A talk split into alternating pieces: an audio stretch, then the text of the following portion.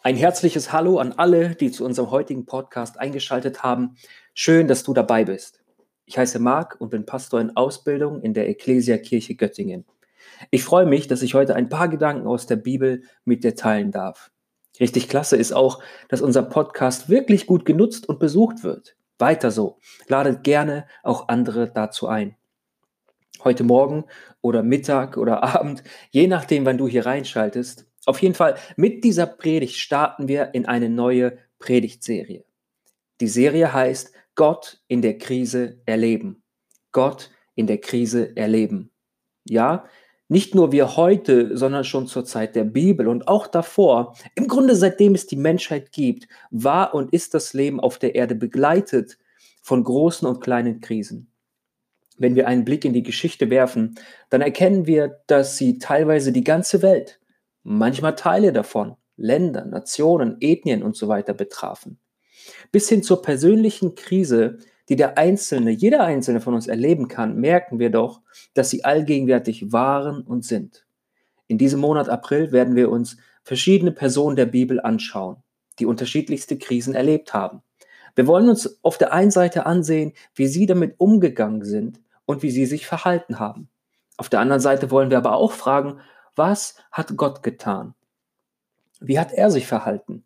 Wie wirkt Gott in Krisensituationen? Und was sagt uns die Bibel darüber? Unser Wunsch und Gebet ist es, dass diese Predigtserie dich darauf vorbereitet und dir hilft, richtig mit Krisen umzugehen.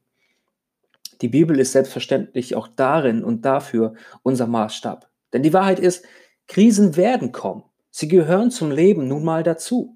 Das brauche ich heutzutage, glaube ich, niemandem mehr sagen, ja. Ähm, wie aber wollen wir dann mit ihnen umgehen? Ich glaube, das ist die entscheidende Frage, die zentrale Frage, die sich jeder von uns stellen muss. Ich möchte kurz beten und dann springen wir in den Bibeltext für diese Predigt. Gott, ich danke dir für diese wunderbare Gelegenheit, dass wir ähm, ja weit auseinander, aber immer noch miteinander verbunden sind und dass wir dich kennen dürfen, dass du unser Gott bist, dass du lebendig bist, dass du in Kontrolle bist und dass wir dir vertrauen dürfen. Herr, ich bitte dich darum, dass du uns da das Herz weit machst und aufmachst, um ja, Ermutigung von dir zu bekommen. Mach dein Wort lebendig, Herr, auch durch diesen Podcast und sprich zu uns. Wir, wir leben von einem jeden Wort, das du zu uns sprichst. Wir lieben dich, Gott. Amen. Wenn du möchtest, dann schlag mit mir doch gerne Apostelgeschichte 12 in deiner Bibel auf und lies gerne mit.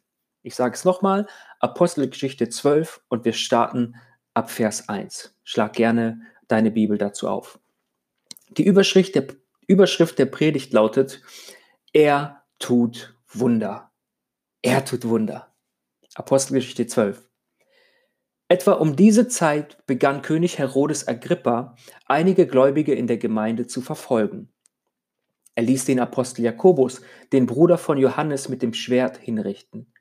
Als Herodes sah, dass diese Entscheidung den führenden Männern des jüdischen Volkes gefiel, ließ er Petrus während der Passafeierlichkeiten verhaften und ins Gefängnis werfen. Vier Einheiten zu je vier Soldaten waren beauftragt, ihn zu bewachen. Herodes plante, Petrus nach dem Passafest in einer öffentlichen Verhandlung vor das Volk zu stellen.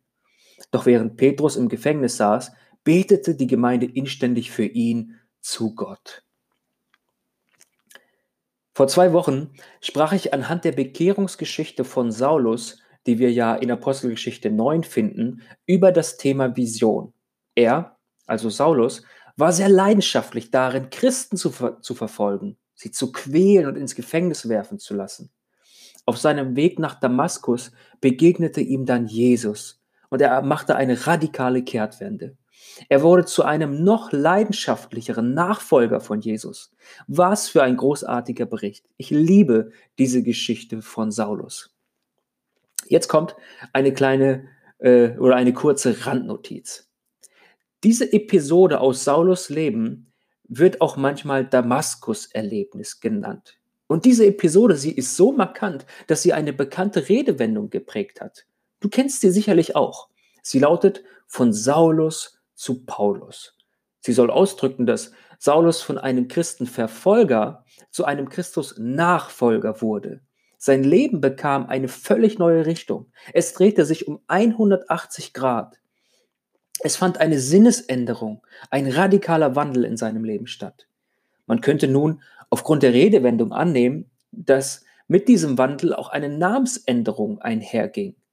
Erst hieß er Saulus, dann hat er sich sozusagen zu Gott bekehrt und bekam einen neuen Namen, der lautete dann Paulus. Doch das war nicht so. Saulus wird nach seiner Bekehrung, nach dem Damaskus-Erlebnis in der Apostelgeschichte auch weiterhin Saulus genannt. Dann in Apostelgeschichte 13, Vers 9 heißt es ganz einfach, Saulus aber, der auch unter dem Namen Paulus bekannt war, und ab diesem Moment wird er einfach Paulus genannt. Wie ist das zu erklären? Es war damals nicht unüblich, als Jude neben seinem hebräischen Namen für das hellenistisch-römische Umfeld noch einen weiteren Namen zu tragen. Saulus, dieser Name ist abgeleitet von Saul, ist der hebräische Name und bedeutet der Erbetene. Der Erbetene. Paulus hingegen ist in seiner Bedeutung nicht ganz so schön, das muss man schon sagen. Paulus ist griechisch und bedeutet der Kleine der Kleine. Weil Paulus sich diesen Zunamen gegeben hatte für den griechischen Kontext, geht man auch davon aus, dass Paulus nicht unbedingt von großer Statur war. Okay?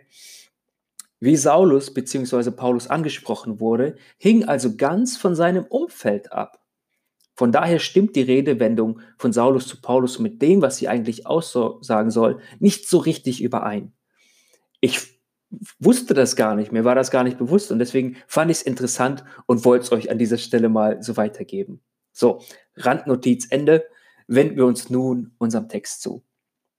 Wisst ihr, leider ist es so, dass die Verfolgung der Christen mit Paulus oder Saulus nicht endete. Er war nicht der Einzige, dem die Christen ein Dorn im Auge waren. Es gab weitere Wellen der Verfolgung, unter denen die Christen sehr stark litten. Das können wir uns in Zeiten der Religionsfreiheit in unserem Land nur sehr schwer vorstellen und ich denke noch weniger nachempfinden. Die frühe Geschichte der, Christenheit ist aber geprägt von Verfolgung. Verfolgung meint, dass die Gläubigen nicht bloß ein wenig geärgert oder äh, üble Nachrede oder ein wenig terrorisiert worden oder angefeindet wurden. Nein, man wollte sie auslöschen. Man wollte sie vernichten. Man hat sie gehasst verabscheut und wollte sie mit aller Macht aus dem Weg räumen. Man kann durchaus sagen, dass die junge Gemeinde sich in einer Krisensituation befand. Und diese Krisensituation, sie verschärfte sich. Der Druck von außen, der Hass und die Radikalität gegen sie, sie nahm stetig zu. Wir lasen davon, dass sich der Christenverfolgung nun immer mächtigere und prominentere Personen anschlossen. Wir lasen von König Herodes Agrippa.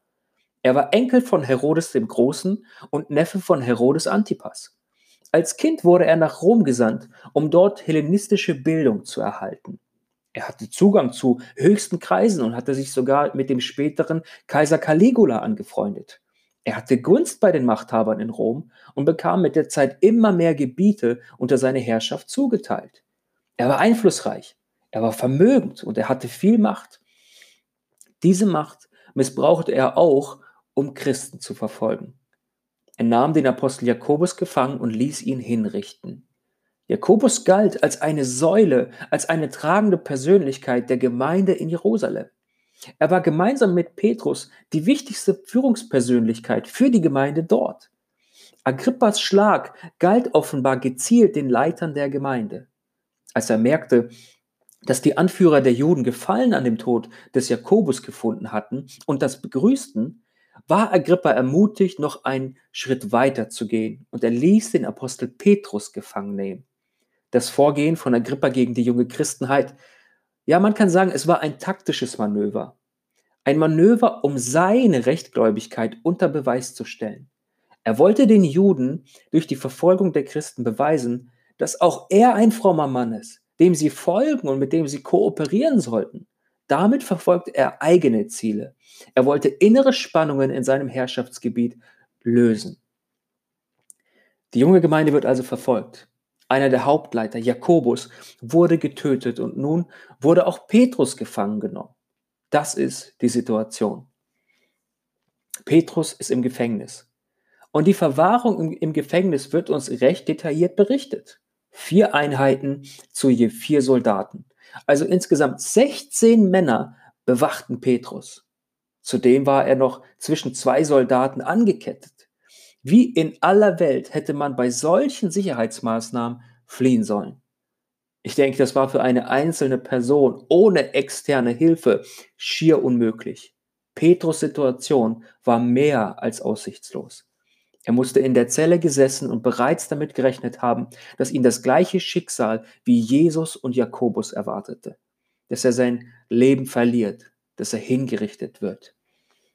Schließlich sollte auch er für seinen Glauben verurteilt und hingerichtet werden. Deswegen saß er ja im Gefängnis und wartete nur darauf.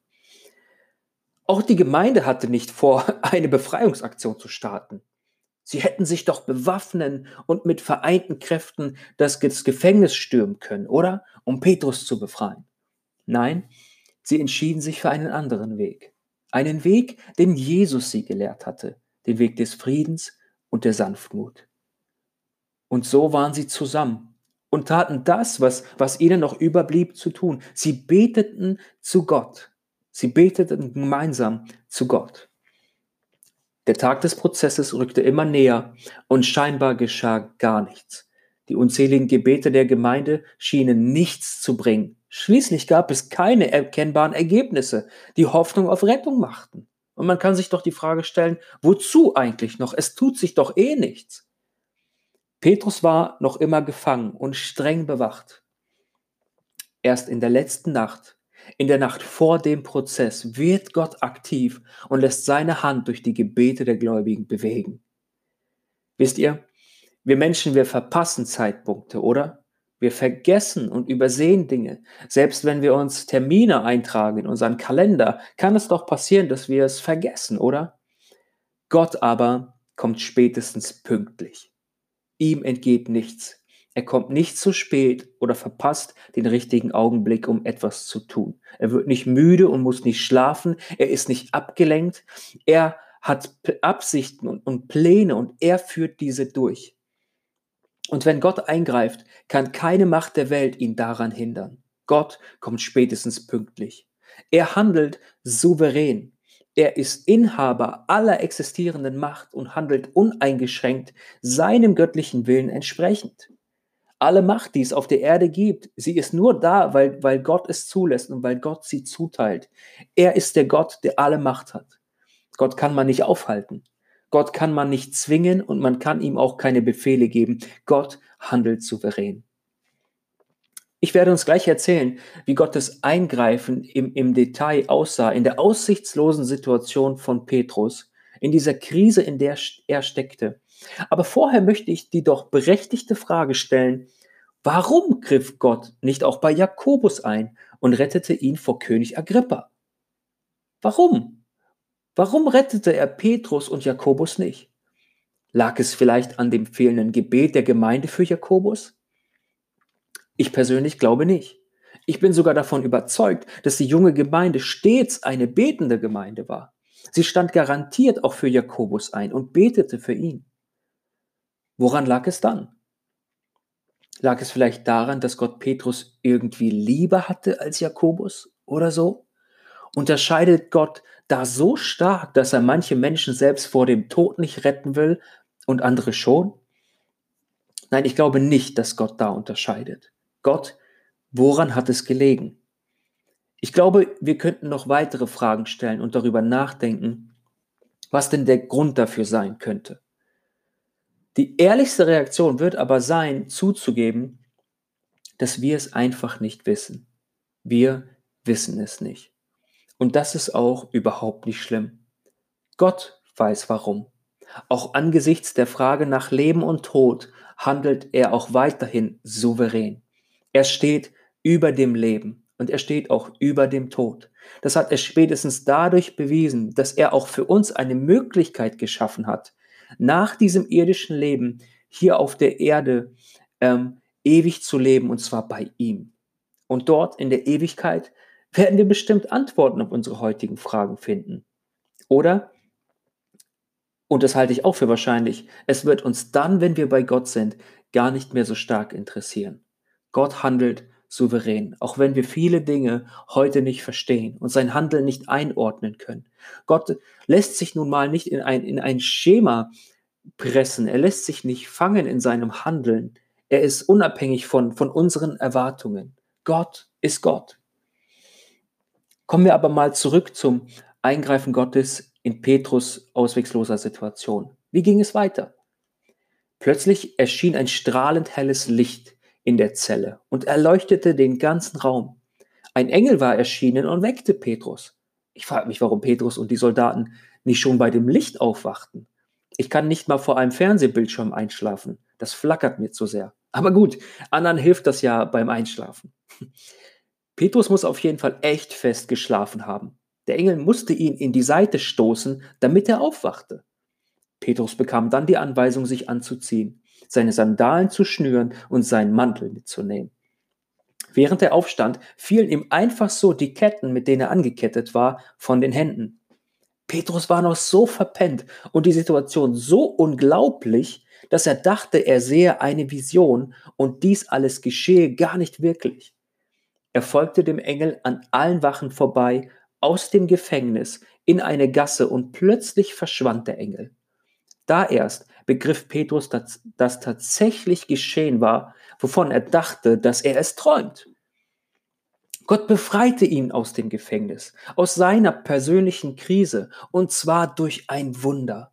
Gott griff übernatürlich ein und schenkte Petrus die Freiheit. Einen Tag später hätte er hingerichtet und getötet werden sollen, aber Gott griff ein, während die Gemeinde sich betend für ihn einsetzte. Nun stand Petrus da in der Gasse und hat, hat festgestellt, wow, Gott hat mich befreit. Er überlegte kurz, was er nun machen solle und ging zum Haus der Maria. Dort waren viele Menschen zum Gebet zusammengekommen. Er klopfte und eine Dienerin namens Rode kam an die Tür, um zu öffnen. Damals gab es keinen Türspion, durch den man hindurchgucken und erkennen könnte, wer denn da klopft. Sie konnte die Tür auch nicht einfach so öffnen, denn schließlich gab es viele Menschen, die den Christen schaden wollten, und so fragte sie, wer denn da sei und bekam zur Antwort, Ey, mach schnell auf, hier ist Petrus. Als sie seine Stimme erkannte, war sie so durcheinander vor Freude, dass sie ohne die Tür zu öffnen, wieder zu den anderen zurücklief und ihnen sagte, Petrus steht vor der Tür. Die anderen hielten sie für verrückt und wollten ihr zuerst nicht glauben. Petrus klopfte weiter und schließlich ließen sie ihn rein. Dann staunten und freuten sich alle sehr dar darüber, was Gott getan hat und dass er Petrus auf so wunderbare Art und Weise befreite. Was für ein großartiger Bericht vom Eingreifen Gottes in eine Krisensituation, die so auswegslos schien, oder? Ich finde das herrlich. Ich finde das großartig, was Gott möglich ist. Was aber können wir nun für unser Leben daraus lernen? Was an diesem Bericht kann uns in Krisen helfen und was sagt uns dieser Bericht über Gott? Ich denke, das Erste ist, wir dürfen und sollten mit dem übernatürlichen Eingreifen Gottes rechnen. Denn die Wahrheit ist, Gott ist alles möglich. Er ist ein Gott, der Wunder tut und das auch noch heute. Die Bibel ist ein Beweis dafür. Vom ersten Buch Mose bis zur Offenbarung handelt und wirkt er ganz, ja, natürlich, aber eben auch übernatürlich. Das sprengt oft unsere Vorstellungskraft und uns fehlen die Worte, um manchmal zu erklären, was Gott getan hat. Aber genau das definiert doch ein Wunder, oder? Etwas, das auf unerklärbare, eben wundersame Weise geschieht. Gott tut auch heute noch Wunder. Er kann es auch in deinem Leben tun. Und meine Frage an dich ist, glaubst du das? Glaubst du, dass Gott auch in deinem Leben ein Wunder tun kann? Und ich will dich herausfordern, schaue nicht auf deine Erfahrung. Schaue nicht darauf, wie viele Wunder du vielleicht bis jetzt, bis heute erlebt hast, sondern schaue voller Glauben in das Wort Gottes und, und, und sieh, was Gott möglich ist. Und er kann es auch in deinem Leben tun. Das Zweite, was wir hier lernen dürfen, ist, ja, Gott tut Wunder, aber Gott ist kein Wunderautomat. Wir können nicht davon ausgehen, dass Gebete sozusagen die Münzen sind, mit denen wir ein Wunder bezahlen können. Ein paar Gebete rein, Wunder aussuchen und plopp fällt es unten raus. So funktioniert das bei Gott nicht. Ja, die Reaktion der jungen Gemeinde auf Petrus Verhaftung war Gebet. Und auch davon dürfen und sollten wir lernen. Gebet muss auch stets unsere erste Wahl und unsere erste Antwort sein. Deswegen haben wir zum Beispiel auch alle zwei Wochen unser Gebetstreffen. Pray first. Gebet zuerst. Bei einem Gebetstreffen darf es natürlich nicht bleiben. Diese Einstellung, Pray first, sie muss zu, zu einer persönlichen Einstellung werden im Leben jedes Einzelnen von uns. Es darf niemals unser letzter Strohhalm in Zeiten allergrößter Not sein, sondern es sollte immer unsere erste Wahl sein. Bevor ich, bevor wir irgendetwas selbst in die Hand nehmen, sollten wir es unbedingt mit unserem Herrn bespre besprechen und dafür gebetet haben. Mit Gebet erkaufen wir uns nicht Gottes Wundern, sondern er tut sie in der Art und Weise und zu dem Zeitpunkt, den er für angemessen hält. Unsere Aufgabe ist es darum zu bitten und es zu erwarten. Deswegen frage ich dich, erwartest du Gottes wunderbares Eingreifen? Und ist Gebet ähm, eine innere Einstellung, eine, eine innere Reaktion, die dir sofort kommt, wenn, wenn du Probleme, Herausforderungen oder Krisen vor dir hast? Treibt dich das ins Gebet oder wie reagierst du? Wir sollten beten. Glaubst du, dass Gott auch heute noch Wunder tun kann?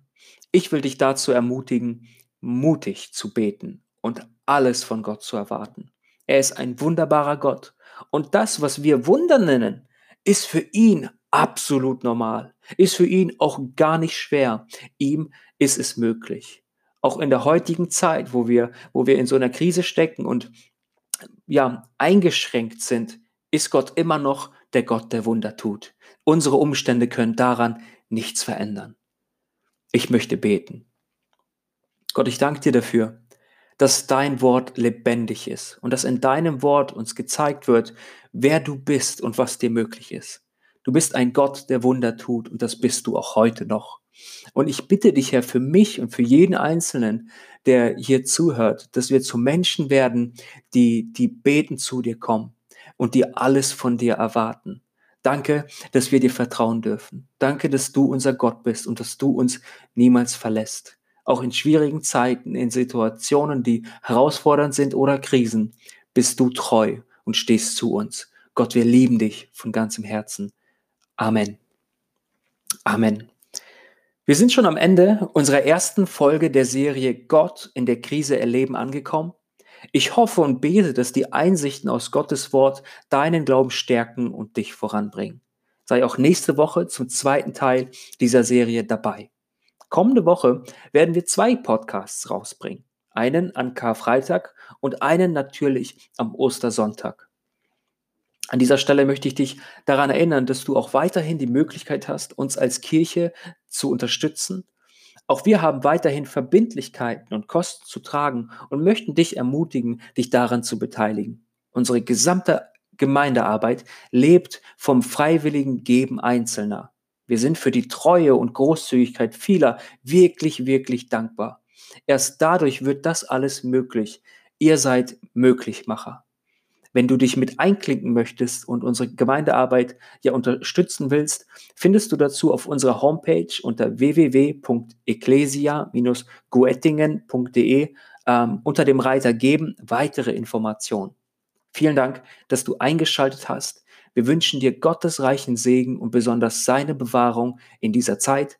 Ciao und bis nächste Woche. Euer Vikar Marc.